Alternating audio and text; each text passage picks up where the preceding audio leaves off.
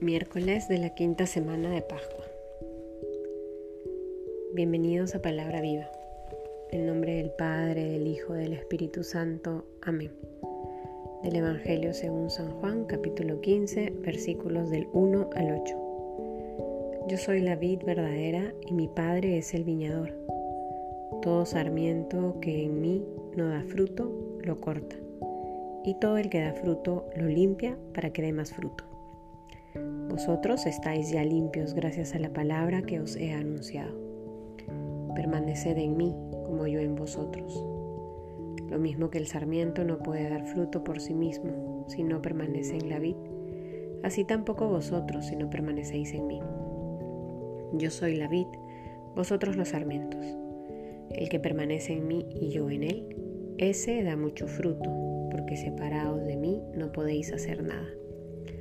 Si alguno no permanece en mí, es arrojado fuera, como el sarmiento, y se seca. Luego los recogen, los echan al fuego y arden. Si permanecéis en mí, y mis palabras permanecen en vosotros, pedid lo que queráis y lo conseguiréis. La gloria de mi Padre está en que deis mucho fruto y seáis mis discípulos. Palabra del Señor. Vamos avanzando en esta quinta semana de Pascua y hoy escuchamos este Evangelio de la vid y los sarmientos. Yo soy la vid verdadera y mi Padre es el viñador.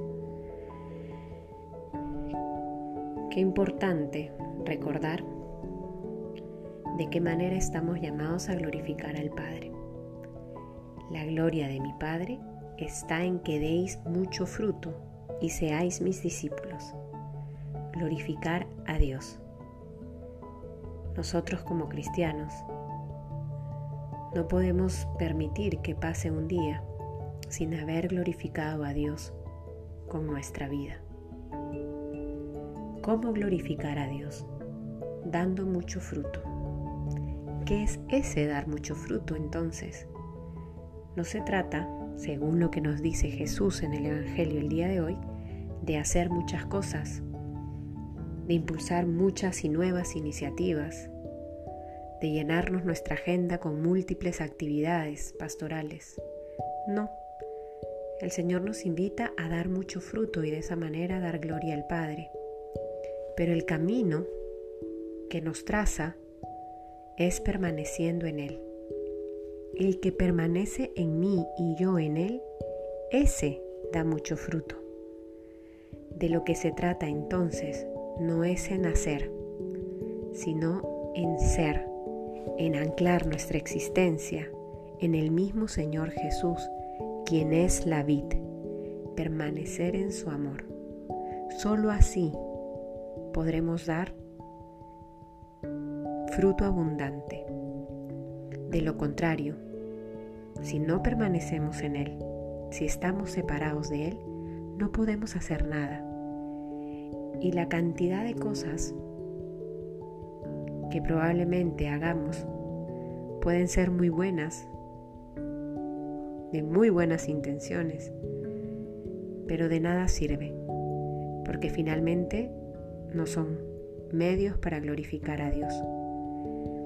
Entonces, el día de hoy, acogiendo esta palabra en nuestro corazón, pidámosle al Señor que nos ayude a permanecer en su amor y nosotros cooperemos.